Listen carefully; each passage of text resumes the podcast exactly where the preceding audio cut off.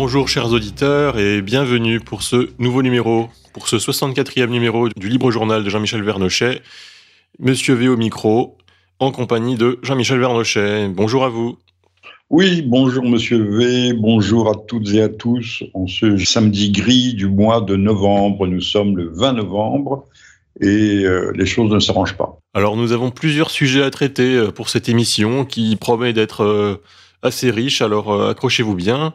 Nous, pouvons commencer, avant de s'attaquer à l'international, à s'intéresser à ce qui se passe en France. Alors le petit Robert se sent pousser des yels. Je crois que tout est dit. C'est consternant, c'est effarant. En même temps, c'est dérisoire. c'est sans doute un effet de mode. La mode passera. Euh, je me souviens qu'il y avait des, drôles de mots anglais euh, qui circulaient quand j'étais euh, jeune homme et qui ont complètement disparu de la langue. Il y a des modes, ça va, ça vient. Il y a des trucs qui restent, d'autres qui ne restent pas. toujours est-il que déjà, je n'ai pas les statistiques en tête, mais on sait qu'il y a au moins 30% des, des, des, élèves, des les élèves au lycée euh, qui arrivent au bac en ayant du mal à déchiffrer un texte. Alors ne parlons pas de l'entrée en sixième. Si on leur faisait passer le, euh, si on leur faisait passer l'examen qui, euh, qui permettait le, le, filtrage à l'entrée au lycée d'autres examens d'autrefois, c'était cinq cinq fautes d'orthographe sur une dictée, c'était éliminatoire. On n'entrait pas en sixième. Non, on avait un niveau d'études qui était, euh, qui était tout autre. Alors, les, les grands théoriciens pédagogistes nous ont expliqué qu'en fait, l'orthographe était discriminatoire et que c'est pas ça qui faisait l'intelligence. Non, certes, certes, certes, on peut être totalement analphabète, être parfaitement intelligent. Au sommet de, au sommet de, de la pyramide mondiale, on voit qu'il y a des gens qui n'ont fait aucune étude, même beaucoup, c'est même parfois tout à fait stimulant. Mais enfin, on ne peut pas en faire un système de société. Hein. Bien sûr. Bon, et, la langue, et la construction de la langue, c'est la construction de la pensée. Euh, sans, sans m'étendre indéfiniment là-dessus, la langue, comme autrefois, alors d'ailleurs, le Blanquer voudrait réintroduire le grec et le latin. Il serait temps de s'en rendre compte, puisque c'est le, le Lego, c'est le mécano de, de la construction de notre langage. Et c'est par le langage que nous pensons, que nous avons non seulement une pensée, au mieux une pensée spéculative, mais que nous pouvons euh, nous déplacer dans le labyrinthe, dans le labyrinthe du réel, euh, le maîtriser. Euh, la maîtrise de la langue, c'est la liberté. C'est un élément fondamental de liberté. Euh, on pourra revenir un jour ou l'autre sur cette question et, et développer ça.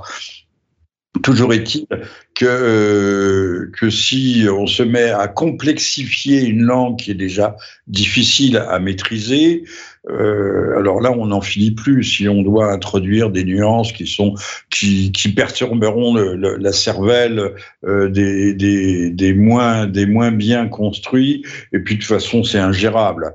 Un mètre de, de points de ceci, des points c'est ingérable, c'est imbitable, ingérable, pardonnez-moi pour ce dernier mot, euh, mais qui est euh, français et qui s'applique à, la situation réelle. Bon, espérons que ça ne soit qu'une mode, et en tout cas, ça montre bien quelle est la dictature des minorités, parce que les, gens qui imposent cela sont des gens qui sont euh, qui, sont encore moins, moins, qui sont beaucoup plus létaux que le Covid, mais qui sont moins nombreux que les contaminés par le Covid. C'est-à-dire, ils sont vraiment très peu, très, très, très, très peu de choses.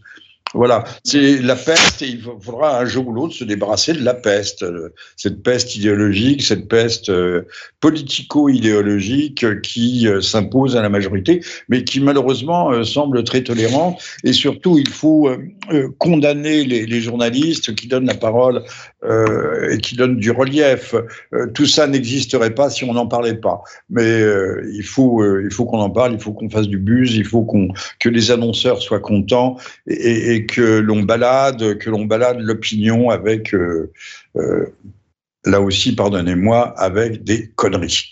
Et oui, je dirais même que c'est une perte de nuance. D'ailleurs, euh, c'est un nivellement par le bas, une mise au niveau du, plus mauvais. Et si l'orthographe est discriminatoire, alors tout est discriminatoire à ce moment-là. Bah, c'est discriminatoire. La nature est discriminatoire, il va falloir corriger la nature. Il y en a qui naissent beaux, grands, petits, laids, intelligents, moins intelligents, mais c'est ça qui fait la richesse de l'humain aussi. Euh. Et, simplement, l'humain doit être cimenté par euh, ce que les Grecs appelaient l'humanitas, c'est-à-dire le sens de l'humanité. Euh, chez les chrétiens, c'est devenu aussi la charité, mais au sens très large du terme, c'est-à-dire que on parle des, frères humains. Il n'y a pas de s'il y a une hiérarchie des talents, des dons, je parle bien de dons, euh, dons de la nature. Euh, en même temps, il y a une, égalité au plan moral. Bon, ça c'est un autre, un autre sujet. Il y a même une égalité, je dirais, dans la connerie, car avec l'appauvrissement du langage aujourd'hui, on ne sait pas trop ce que ça pourra donner plus tard. Soit des racailles réislamisés devenus terroristes, soit des dirigeants complètement corrompus, comme par exemple François Hollande, qui avoue qu'il savait qu'une attaque terroriste était en préparation et qu'il y avait de potentiels terroristes parmi les vagues de migrants. Qu'il avait fait entrer, il leur avait ouvert alors, pour faire la jonction avec le sujet précédent, dès lors qu'on ne peut plus débattre, euh, eh bien, on combat. Si on n'a plus les mots pour le dire et, si on n'accepte plus, de débattre, euh, il va falloir se battre. Euh, c'est ce que font ces, ces gens, mais qui sont complètement à côté de la plaque, qui sont en fait hors de l'islam, ils croient être en plein dans l'islam, mais comme l'islam lui-même s'est effondré, s'est appauvri au même titre que le christianisme, je dis et je le répète, mais tout le monde le sait, hein, euh, s'est effondré, eh bien on se, on se rabat vers des, des, des, formules, des formes notamment le wahhabisme, euh, d'islam, qui sont, euh, je l'ai écrit, décrit dans un livre qui s'appelle Le wahhabisme, euh, Les égarés, le wahhabisme est-il un anti-islam? Vers des formes non même pas primitives, qui ne sont pas primitives, mais des formes qui sont qui sont autres, qui n'ont plus rien à voir, en croyant que c'est la pureté de la source. Bon, c'est une erreur fondamentale. Et je vous dis, si on n'a pas les mots, si on n'a pas la dialectique, euh, si on n'a pas la dialectique au sens platonicien, s'entend, si on n'a pas le, la, la, capacité de, de, penser, si on n'a pas les éléments de connaissance pour penser, eh bien, on tombe euh, très rapidement dans, dans, le fanatisme. C'est aussi valable pour nos Khmer verts ou pour euh, nos ultra, ultra, ultra féministes euh, qui mènent d'étranges combats. Euh, alors, Monsieur Hollande, oui, euh, apparemment, il savait. Euh, on, le, on, le, savait. Euh, Madame Merkel avait accueilli euh, 800 000, 1 million de, euh, de, de gens en vrac. C'était en 2015 pour elle à Cologne en janvier, en janvier 2016. On sait qu'il y avait eu quand même quelques, notamment devant la cathédrale, autour de la gare, quelques éléments perturbateurs. Il y avait des, des centaines de ces jeunes gens qui étaient arrivés et qui euh, voyaient la, la, chair rose, fraîche et, la chevelure blonde de toutes ces jeunes Allemandes était un peu affriolée par la chose. Et, et, ça avait donné, ça avait fait un peu de, de scandale. Ce qui est un sujet tabou chez les féministes. C'est un sujet, tabou et interdit chez les féministes. Tabou, euh, tabou. Euh, L'immigré est un euh, c'est un martyr, c'est une victime du colonialisme ou du post-colonialisme, c'est une victime du tout euh, de l'impérialisme américain, sauf qu'ils arrivent. Euh, je ne parle pas de ceux qui sont à la frontière, c'est un autre sujet, qui, sont, qui étaient à la frontière euh, biélorusse et polono-biélorusse, mais que là, on a fait venir par avion avec leur famille. Parce qu'habituellement, ce ne sont que des jeunes hommes. Des jeunes hommes qui ont des, smartphones euh, fort coûteux, qui se payent des billets d'avion ou des passeurs. Il faut le dire et le répéter, le, passage low cost de, des côtes françaises vers l'Angleterre, c'est euh, aux alentours de 1200, 1500 euros, et il y a des passages... Euh, de luxe euh, jusqu'à 10 000 euros. Euh, donc d'où sort cet argent? Qui leur donne cet argent? D'où provient cet argent? Euh, On s'attaque à tout le monde, mais on s'attaque pas aux passeurs qui sont des qui sont des de véritables trafiquants de, de viande humaine. Le chair humaine, c'est de la traite, ce qu'on appelle la traite, ni à ces à, ces associations euh, qui vont chercher euh, des candidats à l'immigration clandestine jusque dans leur village. Mais ça, on n'en parle pas. Où sont les grands journalistes qui font des enquêtes, les lanceurs d'alerte? On, attend de les voir, messieurs de Mediapart, allez-y, euh, dites-nous la vérité sur ce sujet. Donc, monsieur Hollande, benoîtement et ingénument, à la barre du procès des assassins euh, et, des, et des complices de l'EC aujourd'hui sont leurs complices, les trois tueurs Rappelons aussi que trois tueurs ont pu opérer pendant trois heures, massacrer euh, une centaine de personnes euh, sans que personne n'intervienne. Euh, que les soldats qui étaient dehors, c'est bien de rappeler les faits, il y avait des soldats en armes dehors, alors je ne sais pas s'ils avaient des munitions, mais ils étaient dehors et en armes, du plan d'un plan pirate quelconque, ont eu ordre de ne pas entrer, de ne pas intervenir. Bah, ils auraient pu blesser, malheureusement, non pas une des victimes, ils auraient pu blesser l'un des agresseurs c'était tragique, c'était une bavure. Alors, Monsieur Hollande euh, avoue benoîtement qu'il savait, oui, euh, qu'il savait, il avait eu connaissance euh, de la chose, qu'il y avait des infiltrés. D'ailleurs, on sait, il faudrait repartir, même s'ils étaient passés par la Belgique, les, les, tueurs étaient connus. il y avait au moins un fichier S ou deux parmi ces trois tueurs. C'est des gens, c'était pas anodin, mais on les pistait pas, ceux-là. Par contre, on va arrêter les doux folles, les, folles doux, les doux folles d'Alvarium qui font de, la redistribution euh, euh, caritative auprès des vieux blancs. Ça sont des ultra-droites et ça, ça mérite aussi des titres dans les journaux. Donc, Monsieur Hollande nous avoue qu'il a été euh, il assume, il se rend peut-être pas compte de ce qu'il dit, parce que je suis pas sûr de, son niveau intellectuel, euh, qu'il a été euh, en quelque sorte complice de cette tuerie, qu'il l'a laissé se perpétrer, non pas sciemment, non pas véritablement sciemment, mais par passivité, par incapacité de, réagir, euh, par imprévision. Alors tout le monde sait que gouverner, c'est prévoir. Merci, Monsieur Hollande les familles devraient euh, vous faire un procès euh, à la suite de ce propos et, vous traîner, vous demander des comptes. On demandera des comptes à beaucoup de gens euh, dans, les, dans les années à venir, si c'est possible, si nous ne sommes pas tombés complètement dans l'esclavage. Oui, après on peut bien entendu préciser que parmi les, les assaillants, les terroristes, il n'y avait pas, disons, de primo-arrivants, mais les primo-arrivants d'aujourd'hui seront probablement les, les assaillants, les terroristes de demain effectivement, comme vous l'aviez dit, il y avait plusieurs unités euh, de forces spéciales euh, aux quatre coins de Paris qui étaient prêtes à intervenir, euh, dont également la, garde rapprochée de Manuel Valls, qui avait pénétré dans le Bataclan, mais qui, en est aussitôt ressorti, et qui avait ordre de ne pas intervenir également. Et je crois avoir compris que Valls était énormément mouillé dans cette affaire également, et qu'il était très embarrassé. Alors, merci de ce rappel. merci de, me rafraîchir la mémoire et par la même occasion celle de, de tous nos auditeurs et surtout auditrices. Euh, alors, même la question, mais c'est la question atroce, la, question, la, question qu'il ne faut pas poser.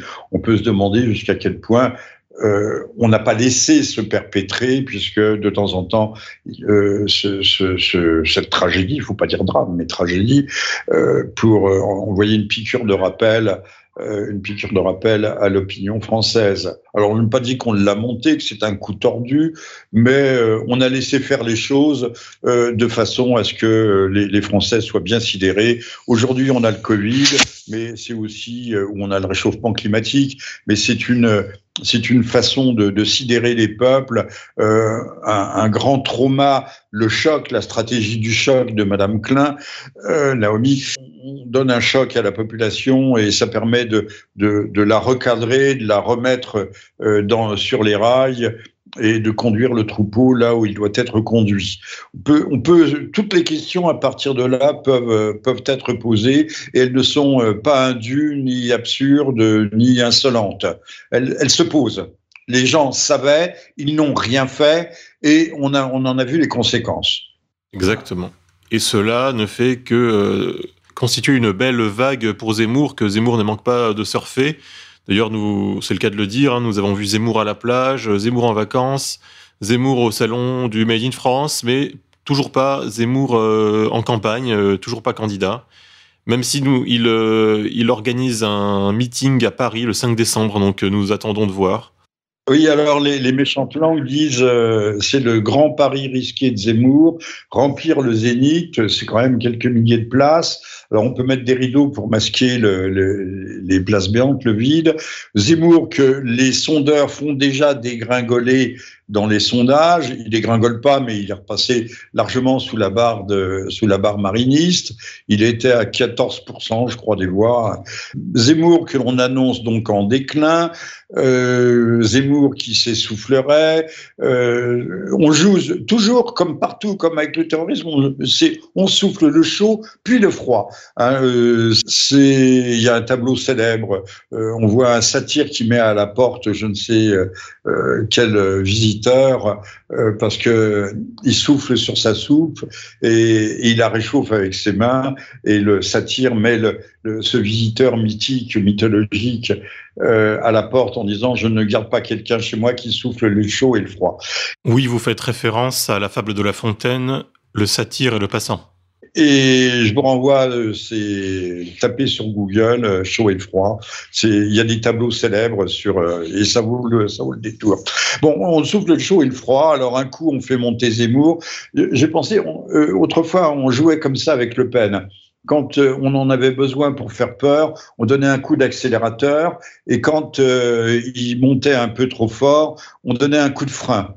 Hein, euh, donc euh, on a toujours deux, deux, moyens d'agir. Euh, on pourrait appliquer ça aussi au libéralisme économique. il faut bien sûr laisser de la liberté au commerce, au prix, mais jusqu'à un certain point, il faut savoir en même temps adopter des politiques protectionnistes. Frein, accélérateur. Alors cette baisse brusque, dans les, dans les sondages euh, pose la question de savoir si, quel est le rôle exact de M. Zemmour. Est-ce un candidat de diversion? Est-il là pour euh, finalement euh, brouiller les cartes, pour vider l'abcès, pour polariser, pour concentrer, pour que se cristallise autour de sa personne un, certain nombre de mécontentements? Vous savez, comme on met dans les abcès, on met un drain.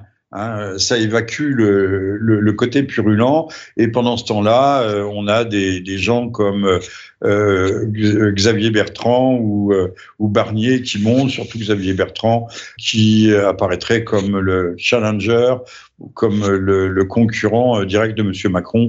Mais comme M. Bertrand euh, l'ai-je déjà dit sans doute, c'est Monsieur Macron avec 20 kilos de plus. Ça sera à choisir entre bonnet blanc et blanc bonnet. Et de toute façon, euh, nous risquons à l'arrivée d'avoir à choisir entre la peste et le choléra. Euh, sans doute ne faudra-t-il choisir ni l'un ni l'autre à, tout faire, mais la, la, candidature de Monsieur Zemmour pose d'énormes questions énorme question.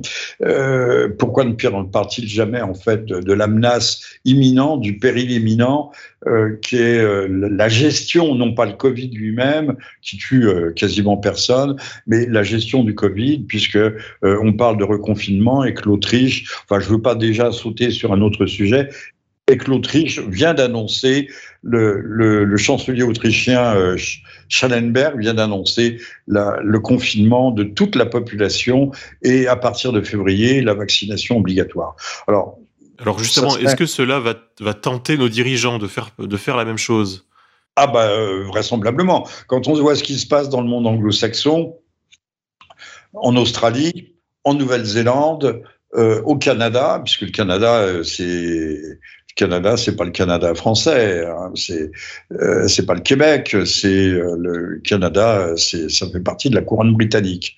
Et eh bien, euh, on peut on peut fortement s'inquiéter. Ça serait un vaccin, ça serait un vaccin tout à fait ordinaire. Je pense que n'aurait pas besoin de, pousser les gens, la baïonnette dans le dos, vers les vaccinodromes. Euh, ça ne serait pas une, ça ne serait pas un traficotage génétique, on, on, nous transforme en EGM, avec des effets secondaires sur lesquels, euh, qui sont apparemment euh, extraordinaires, le, extraordinaires par le nombre et par la gravité. Euh, on parle actuellement de 26 000 morts dans l'Union européenne. Alors, c'est pas des morts directement liées au vaccin, mais qui peuvent y être associées ou qui seraient liées au vaccin, enfin, qui interviennent dans les jours ou dans, ou dans les semaines, dans les semaines immédiatement après la vaccination, première ou deuxième dose. Euh, donc, on voudrait bien que, euh, il faudrait exiger que, euh, exiger que les, que les Français demande, enfin plutôt que les Français exigent de la part de nos gouvernants euh, qu'ils fassent la lumière euh, là-dessus. Euh, alors les statistiques existent, mais elles sont cachées dans des tableaux Excel. si vous n'êtes pas expert comptable, vous n'arriverez jamais à trouver, à reconstituer. Moi-même, pratiquant la, recherche documentaire, pour avoir des, informations des, de, synthèse, où on faut parcourir des pages et des pages la plupart du temps les reconstituer soi-même. Mais pour des statistiques élémentaires, euh, pas seulement démographiques ou autres, ou des, euh, ou des, informations d'ordre économique. Ça, devient très difficile. Seuls les spécialistes peuvent s'y retrouver et, naviguer dans ces, euh, dans ces labyrinthes. Alors, si ça peut arriver en France, ben, écoutez, on annonce déjà la troisième dose obligatoire au risque de perdre son, son pass sanitaire pour les plus de 65 ans. Mais euh, on je crois qu'il y a d'autres mesures qui sont dans la seringue, euh, qui vont encore renforcer cela, et on s'y chemine un peu plus doucement. Alors, ajoutons et précisons euh, qu'il y a des émeutes en Autriche, à Vienne, que les, les Autrichiens ne veulent pas se laisser faire. Mais le rouleau compresseur avance, Hein. Euh, tous, les, tous ces gens, je ne sais pas ce qui les tient. Peut-être leur a-t-on a promis à Monsieur Macron la présidence de une présidence de l'Europe, mais durable. Hein, son temps passe, pas celle, pas la présidence tournante qui doit prendre à partir de février. Euh, qu'on a promis je ne sais pas quoi, euh, le prix Nobel à, au chancelier euh, autrichien. Je ne sais pas ce qu'on leur promet. Je ne sais pas comment ou comment on les tient, parce que ça c'est également possible. Il y a toujours une carotte et un bâton. Hein. En général, on ne voit euh, on ne voit arriver les gens au, au premier plan que lorsqu'ils sont soigneusement tenus. Monsieur Mitterrand, il y avait l'attentat de l'Observatoire, il y avait sa il y avait sa, sa Francisque, euh, ce qui est quand même une tâche euh, si on se place de ce point de vue-là, c'est quand même une tâche sur son, sur son curriculum vitae dans sa carrière. Monsieur Marchais euh, avait été au STO, service du travail obligatoire en Allemagne, et apparemment, il n'y avait pas été forcé. Il était allé de son propre chef. Donc, quand on a un, un, moyen de chantage, je pense que Monsieur Le Pen avait aussi quelques diables ou quelques squelettes dans son placard. Euh, on peut euh, propulser les gens, les aider à, à monter jusqu'à un certain niveau et à un moment donné les, les, arrêter quand ils cessent de servir ou quand ils ont rempli le rôle pour lequel on les a, euh, on les a fait monter.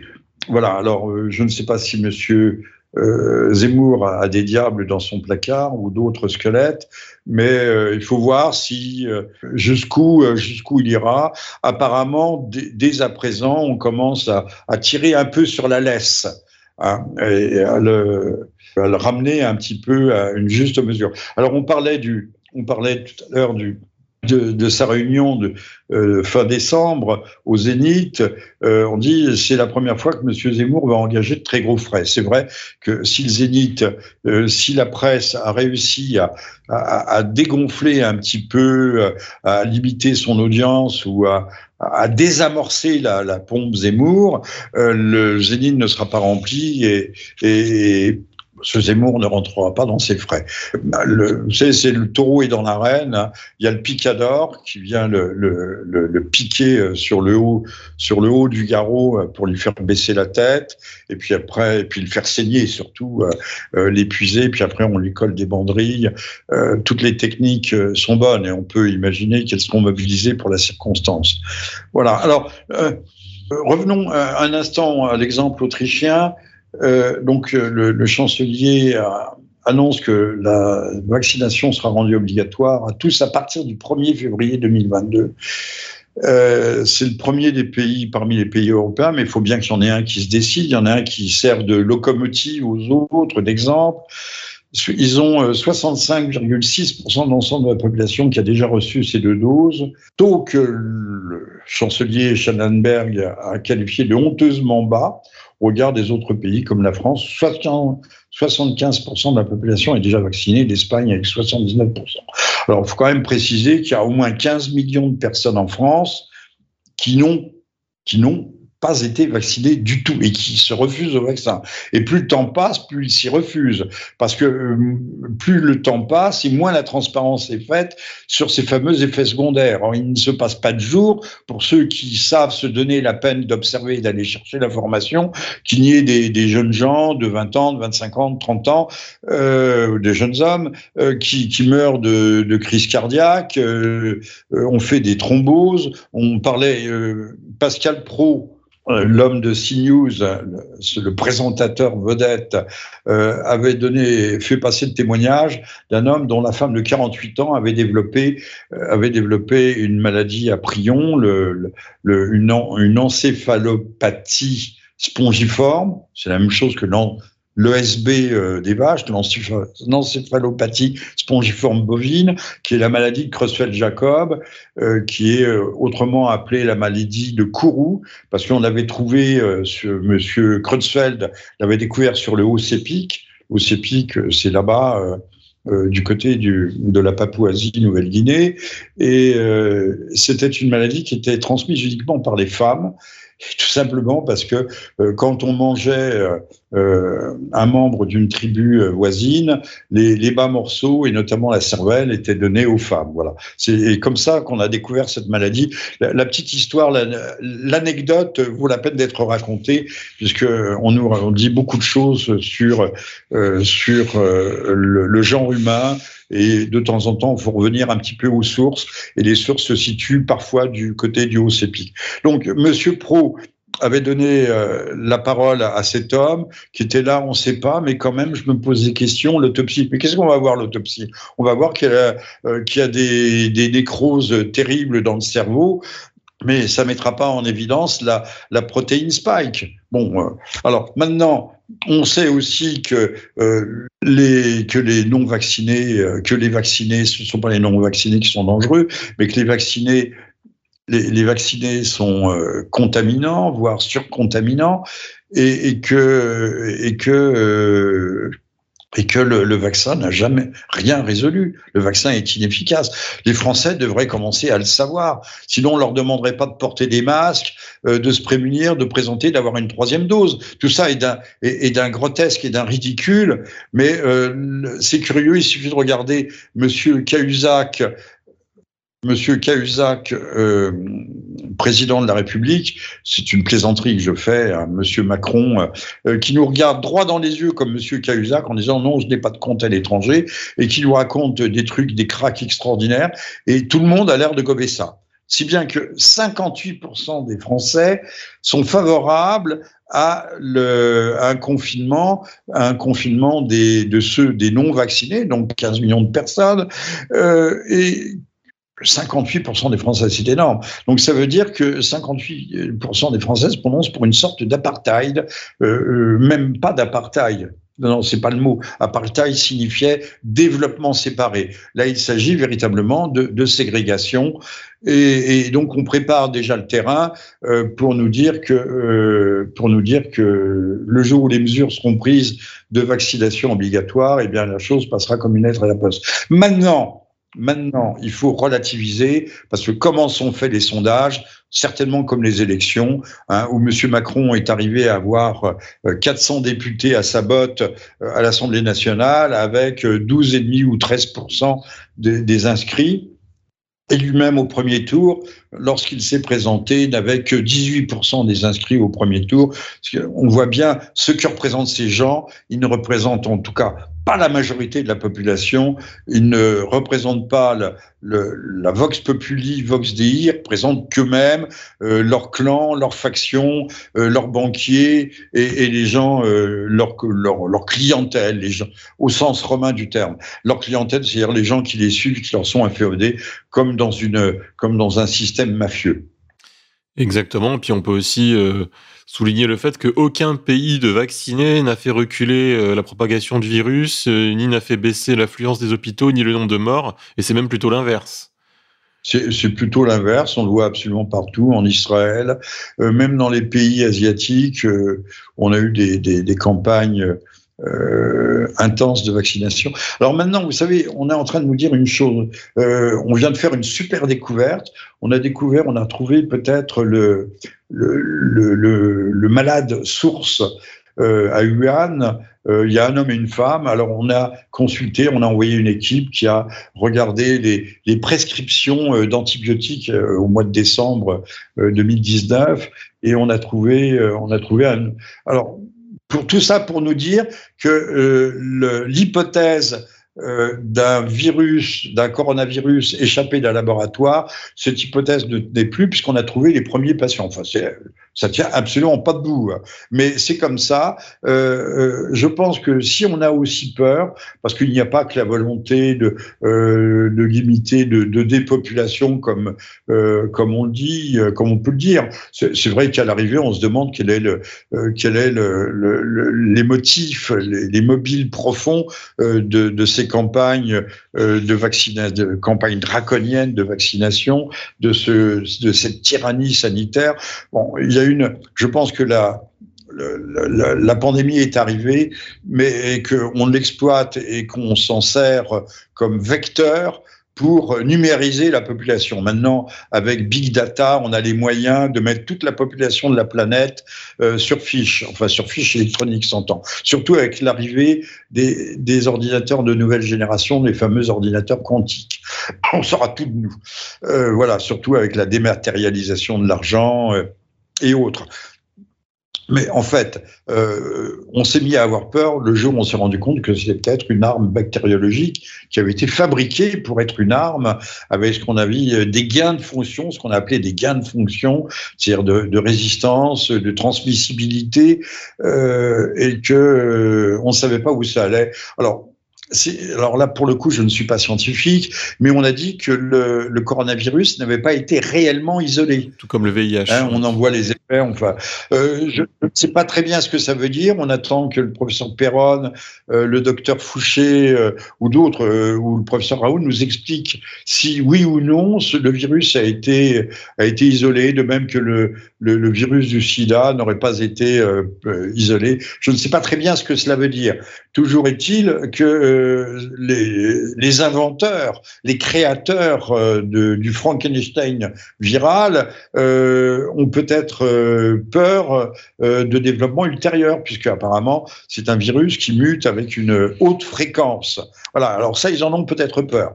Maintenant, maintenant, on a trouvé et compris que c'était, comme l'avait annoncé Monsieur Attali, que c'était l'occasion ou jamais de, mettre en fiche, de numériser, de numériser toutes les populations et donc de les contrôler.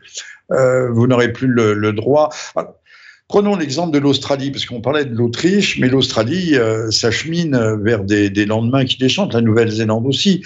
Euh, on sait que ceux qui ne, qui ne seront pas vaccinés ou qui se seront euh, mis dans un mauvais cas, euh, c'est-à-dire de sortir euh, sans leur test PCR, pourront se voir infliger des, des amendes extraordinaires, c'est de, plusieurs dizaines de milliers de dollars, de dollars australiens sans doute, et que s'ils ne peuvent pas payer, on saisira leur maison.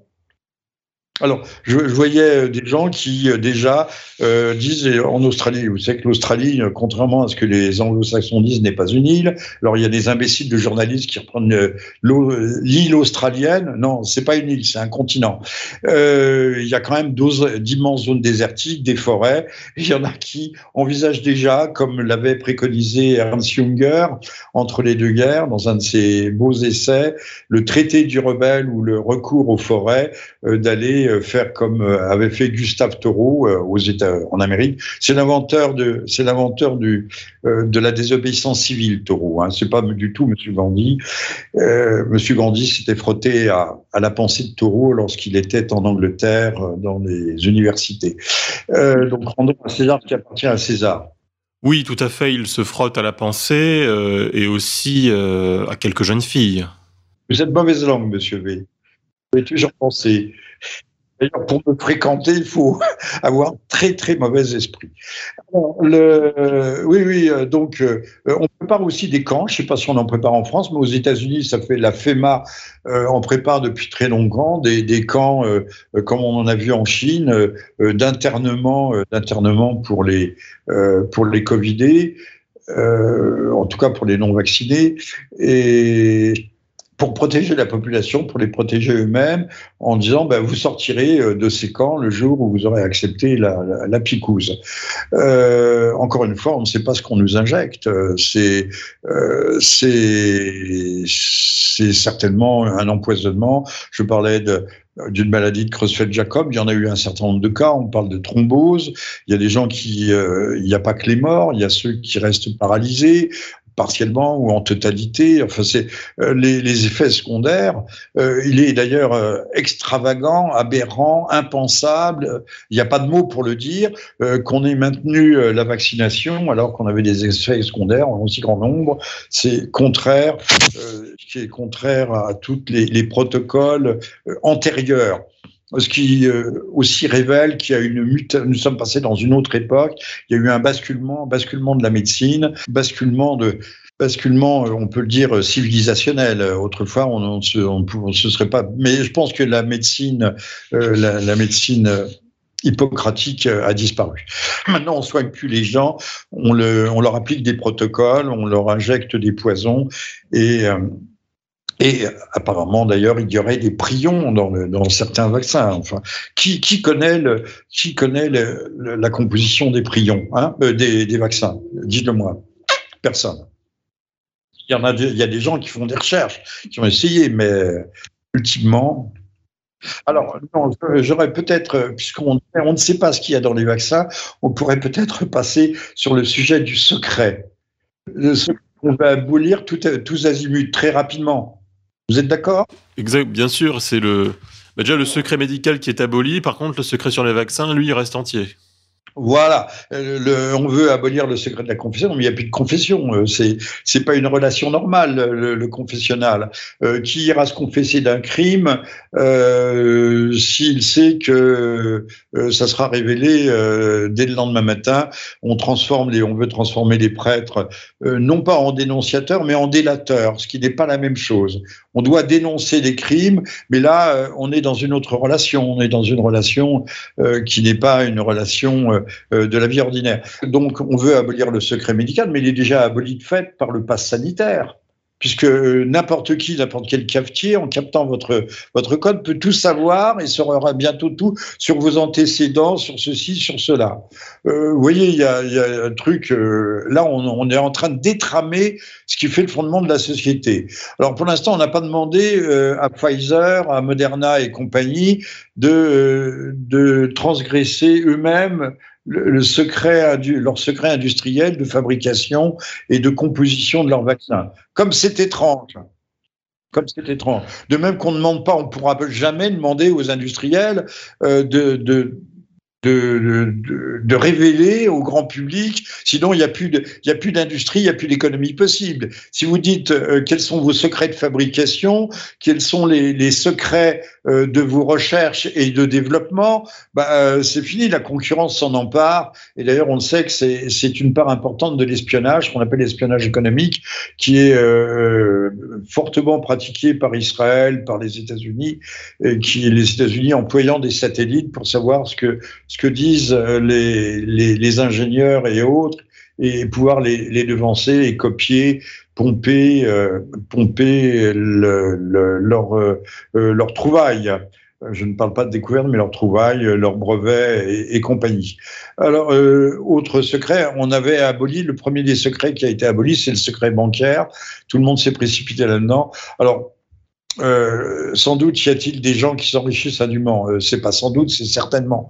Mais d'un si si euh, les gens ne peuvent plus protéger leurs biens, même de façon euh, indu, euh, il faut traquer l'argent du crime, l'argent noir. Mais celui-là, on le traque le moins possible, le véritable argent du noir. Vous savez que l'économie, l'économie souterraine, c'est euh, comme la matière noire de l'univers, c'est la matière invisible. C'est une part très très importante du fonctionnement de l'économie mondiale, de l'économie globale, très importante, c'est-à-dire équivalente ou presque supérieure. Alors ça comprend les trafics d'armes, ça comprend d'abord les trafics de drogue, les trafics euh, d'œuvres d'art, les trafics d'êtres humains, et puis, et puis euh, toutes sortes d'autres trafics, euh, l'argent noir alimentant l'économie, l'économie ouverte, l'économie réelle.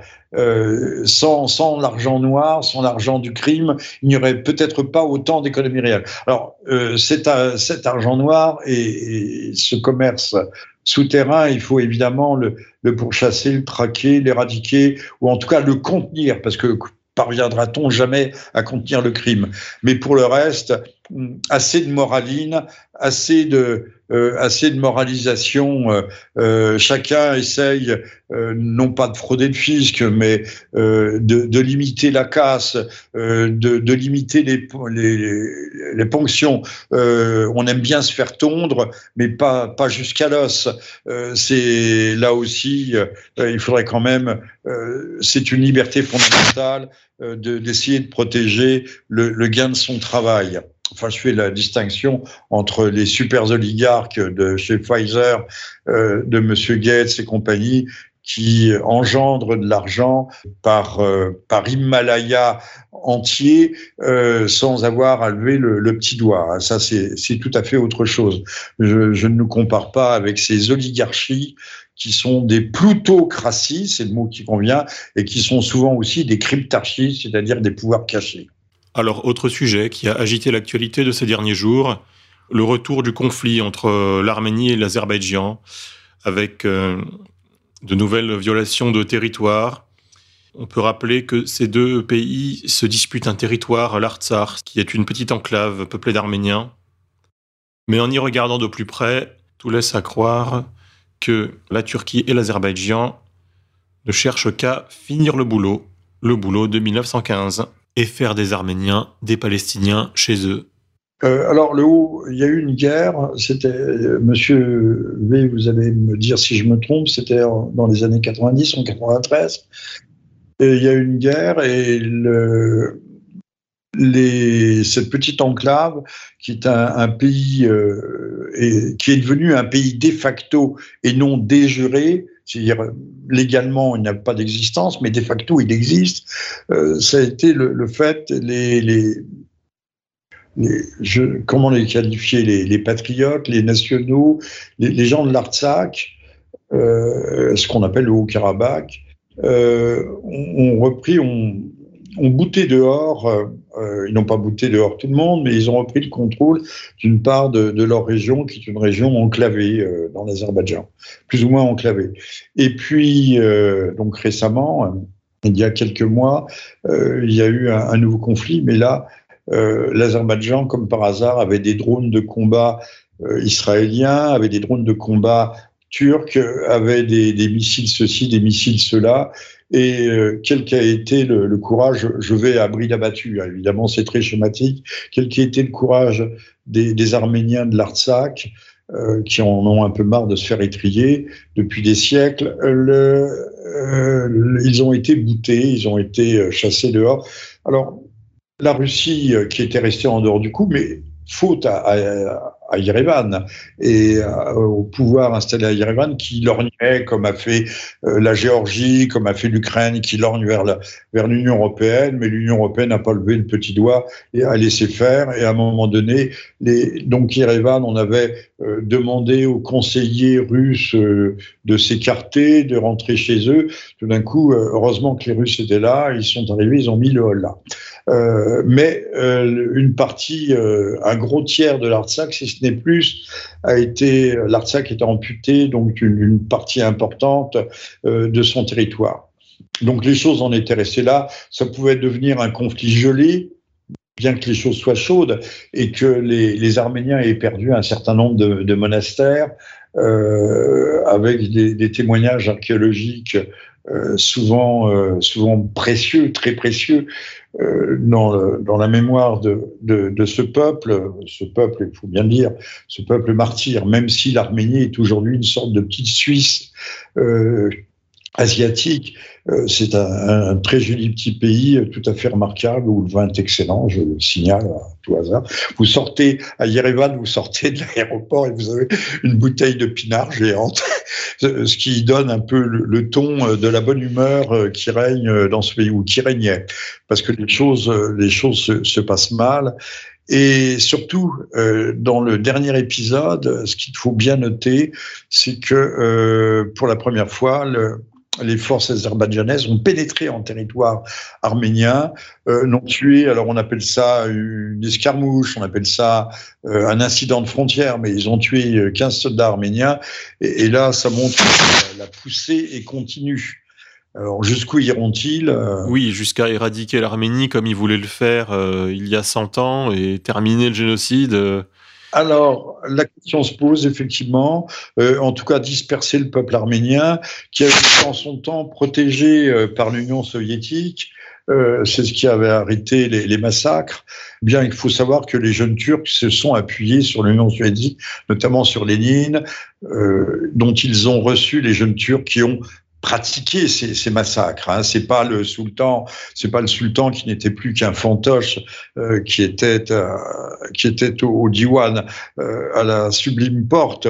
le sultan n'était plus rien. Ce qui était aux manettes, c'était vraiment des jeunes Turcs et des jeunes Turcs de la faction la, la, plus dure, et qui étaient en relation, qui étaient liés avec les, révolutionnaires eux-mêmes se revendiquaient, c'était des francs-maçons euh, qui se revendiquaient de la, Révolution française, tout comme Lénine, et euh, les liens étaient forts, ensuite vu euh, lorsque c'est constitué en 1919 le Comintern, c'est-à-dire l'organisation du communisme internationaliste à Moscou, puis ensuite en 20, je crois, oui, pas 21, c'est 20, à Bakou, euh, les représentants des jeunes Turcs euh, étaient là et bien là. Donc le, le, massacre des Arméniens, c'est un massacre jeune turc euh, et que, qui a poursuivi d'ailleurs avec les, les communautés aussi bien de, de Thrace les hein, ça c'est les la trace, euh, de les de la trace, ceux de, de la bordure de la mer Égée, qui étaient euh, grecs depuis euh, la nuit des temps, depuis au moins de, depuis 2500 ans, depuis 2700 ans. Tout le monde a été fichu à la porte. Et il y a eu encore euh, Monsieur Atatürk, euh, donc Kemal Pacha a encore fait, qui était lui l'ami de la France et de la franc-maçonnerie française, a fait encore quelques 300 000 morts. Hein, il y a un ou deux bateaux de guerre français qui ont sorti quelques, quelques chrétiens. Là, c'était plus des Arméniens, euh, c'était des, Grecs orthodoxes et autres euh, qui ont été sortis grâce à la marine française, mais, très peu en, réalité. Euh, la marine française euh, est intervenue, je crois, euh, à Istanbul, qui ne s'appelait pas Istanbul, ça s'appelait encore Constantinople. Constantinople ne change de nom, il prend le nom d'un quartier, d'un de ces quartiers, Istanbul, qu'en 1930. Euh, quelques années avant la mort de, de, de, Kemal Pacha. On sait que le, le, peuple arménien a sans cesse été refoulé, a été euh, massacré, il n'y a pas d'autre terme. Euh, on, peut parler à juste titre de génocide, d'un véritable génocide pour le coup. Et, mais ça s'inscrit, j'ai regardé les choses d'un peu près, je n'ai pas eu le temps, je n'ai pas, là, aussi, euh, j'en appelle à ceux qui voudraient euh, se constituer en mécène on dit en sponsor aujourd'hui, euh, je vais commencer à, à, travailler encore, à dégager, à élaguer la question. Le, massacre des Arméniens s'inscrit dans une, une éradication, une euh, progressive de tous les chrétiens d'Orient, et cela depuis euh, depuis plus d'un siècle et demi, euh, et même peut-être au-delà, mais un siècle et demi, la, tendance est, est, est, très nette. Peut-être euh, faut-il y voir aussi la conséquence euh, de la lutte, euh, du combat qui s'est ouvert, du, champ de bataille du front qui s'est ouvert avec la Révolution française. On peut peut-être en faire l'hypothèse. toujours est-il que on voit partout les, chrétiens et que les Arméniens sont un dernier bastion et que ce dernier bastion euh, est aujourd'hui, euh, qu'on le veuille ou non, menacé. Merci à la Russie de M. Poutine euh, de s'être interposée, de même que la Russie s'est interposée en 2016, s'est interposée en, en Syrie. Euh, sans, quoi eh bien, la Syrie aura aurait certainement euh, basculé dans un camp qui ne serait pas forcément le, meilleur, euh, le meilleur du monde. La Russie a protégé les chrétiens de Syrie, a protégé les Alaouites, a protégé les Druzes, ce faisant, et minorité, minorité à l'égard de laquelle la France a des devoirs, et ces devoirs remontent, je ne vais pas entrer ici dans le détail, remonter trop loin, je ne vais pas faire du Zemmour, remontent au IXe siècle, c'est-à-dire à Charlemagne, qui avait noué des liens avec le sultan calife Haroun al-Rachid, qui était à Bagdad. Il y avait eu des, il y avait eu des ambassades qui avaient été échangées, et il y avait tu penses, on parlait pas de firmant à l'époque, firmant c'est ottoman. Euh, il y avait eu euh, un, décret, du sultan confiant la sauvegarde et la protection des chrétiens d'Orient à la France. Oui. C'est pourquoi nous, je pense que nous devons rendre justice à la Russie, en fait, finalement, et, ne pas faire ah, comme, euh, ne pas faire ah, comme nos dirigeants qui ont d'ailleurs été très hypocrites sur la question de la Crimée, notamment. Bah, écoutez, la, Crimée est revenue euh, dans le giron, euh, dans le giron russe, d'où elle n'aurait peut-être pas dû sortir. C'est Khrouchtchev, après 54, qui a fait cadeau de, de la Crimée à l'Ukraine. J'avais regardé la question d'un point de vue juridique. Et euh, le, dossier russe défend, euh, se défend euh, est très solide. qui plus est, il y a eu un référendum. Alors, il n'a pas été, le référendum n'a pas été fait avec des, des, mitraillettes dans le dos des, des, des votants. on les a pas bassinés comme on les a pas fait chanter euh, comme on nous fait chanter ici en France, on nous menace. Si vous voulez aller au cinéma et au restaurant, euh, faites-vous vacciner. Euh, voilà. Donc la communauté internationale, la communauté internationale, c'est c'est les pays anglo-saxons, l'Australie, la Nouvelle-Zélande, les États-Unis, le Canada, l'Angleterre, le Royaume-Uni, et la France et l'Allemagne, et aussi sans doute l'Italie. C'est ça ce qu'on appelle la communauté internationale, euh, c'est-à-dire le, le, Conseil de sécurité des Nations Unies, moins la Chine et la, Russie. Et, eh bien, la communauté internationale pousse des cris d'orfraie. Ils veulent euh, veulent pas perdre la, Crimée. Ben, écoutez, euh, c'est comme ça, c'est une partie de la zone d'influence immédiate. Euh, nous, hein, peut-être qu'un séjour, on ira récupérer Monaco. Je ne sais pas, peut-être. Euh, c'est envisageable, après tout. C'est un paradis fiscal, Monaco, non? Ça devrait choquer les gens de Bercy, hein. du pôle financier qui a pris lieu et place dans les anciens locaux du journal Le Monde journal Le Monde qui s'est créé en expulsant les, journalistes du siècle, la mitraillette à la main. Il faut vous rappeler, c'est des petites anecdotes historiques dont monsieur, euh, je suggère à monsieur Zemmour de, s'emparer. C'est bien, il faut revenir toujours un peu à la source des choses. Voilà, donc la, la Crimée. Euh, oui, la Crimée, oui, c'est une épine dans le pied, mais il y en a tellement d'autres. Je pense que euh, outre-Atlantique, on n'aime pas la, Russie pour bien des raisons. Alors, ajoutons, on peut-être boucle-t-on la boucle, M. Zemmour se rend en Arménie le 4 et 5 décembre prochain. C'est-à-dire dans pas très longtemps. Eh bien, bonnes vacances à lui. Bonnes vacances à lui. Euh, je ne sais pas très bien ce qu'il va y faire, mais euh, entre la Russie, l'Arménie, alors je ne pense pas qu'il y ait une grosse communauté euh, judéenne, j'ai bien dit judéenne, euh, à Yerevan ou en Arménie, et Israël, il y a peut-être un lien à opérer, puisque euh, aujourd'hui Israël est devenu une, une, une, sorte de colonie aussi russe, en tout cas russophone. Israël qui est en train de chasser aussi les Arméniens de Jérusalem. Ah, d'après ce que j'entends. Oui, oui. bah, monsieur, très bon. Euh, suggérons à M. Zemmour de s'intéresser à ça. C'est vrai, mais comme ils essayent de chasser euh, toutes les communautés euh, non juives de Jérusalem, le Saint-Sépulcre, c'est plus difficile pour l'instant, mais avec le temps, on sait que de temps en temps, il y a la porte d'un monastère qui est brûlée ou taguée. Les ultra-orthodoxes crachent sur les prêtres sur les prêtres chrétiens, les insultes en passant, c'est connu, hein, c'est pas c'est pas une vue de l'esprit. ils s'en plaignent, les, les, les, prêtres chrétiens s'en plaignent très très régulièrement. D'autant qu'à Jérusalem, le secteur arménien euh, jouxte euh, entre, je ne sais plus quelle porte, euh, jouxte l'esplanade des mosquées, le, le, quartier orthodoxe juif. Donc, si on pouvait faire sauter les Arméniens, ce serait pas mal. Euh, envoyons l'Azerbaïdjan quand euh, l'Arménie euh, n'existera plus, plus qu'à l'état de résidu. Le, eh bien, peut-être pourront-ils mettre la main, remettre la main sur le quartier arménien de la vieille Jérusalem dire juste un mot, c'est que l'Union européenne se réserve le droit d'imposer des sanctions dures à la Biélorussie, euh, euh, dures, mais on ne veut pas que la Biélorussie euh, adopte des mesures de rétorsion en laissant passer des migrants.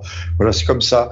Mais je vais constater dans toutes les, les, les, guerres de ces 30 dernières années, on veut bien donner des coups, mais on ne veut pas en recevoir curieux. Hein, c'est unilatéral. Les autres doivent encaisser et la fermer. Bon, ben, euh, pour une fois, ils sont tombés sur un, bec ou sur un os, et euh, M. Loukachenko euh, a, voulu faire sentir à l'Union européenne qu'elle n'était pas, qu'elle n'était pas omnipotente dans, ce, dans cette région.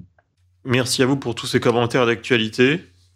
Bah, merci aussi à vous, Monsieur V. Je rappelle que nous sommes le samedi 20 novembre et vous l'aviez dit, c'était le 65e 64e. 64e, oui, j'hésitais, oui. J'avais pris un, pied d'avance. C'est ça. Eh bien, espérons qu'on se retrouve bientôt. Au revoir à vous, Monsieur V. Au revoir à tous et à bientôt. Merci. À très bientôt. Au revoir. Chers auditeurs, cette émission est à présent terminée. Nous allons nous quitter avec la phrase du jour. Le système tient sur l'ego des hommes, il vous fait miroiter tant de choses alléchantes que l'idée même de renoncer au système vous donne l'impression de renoncer à vous-même. Mais c'est faux. À bientôt.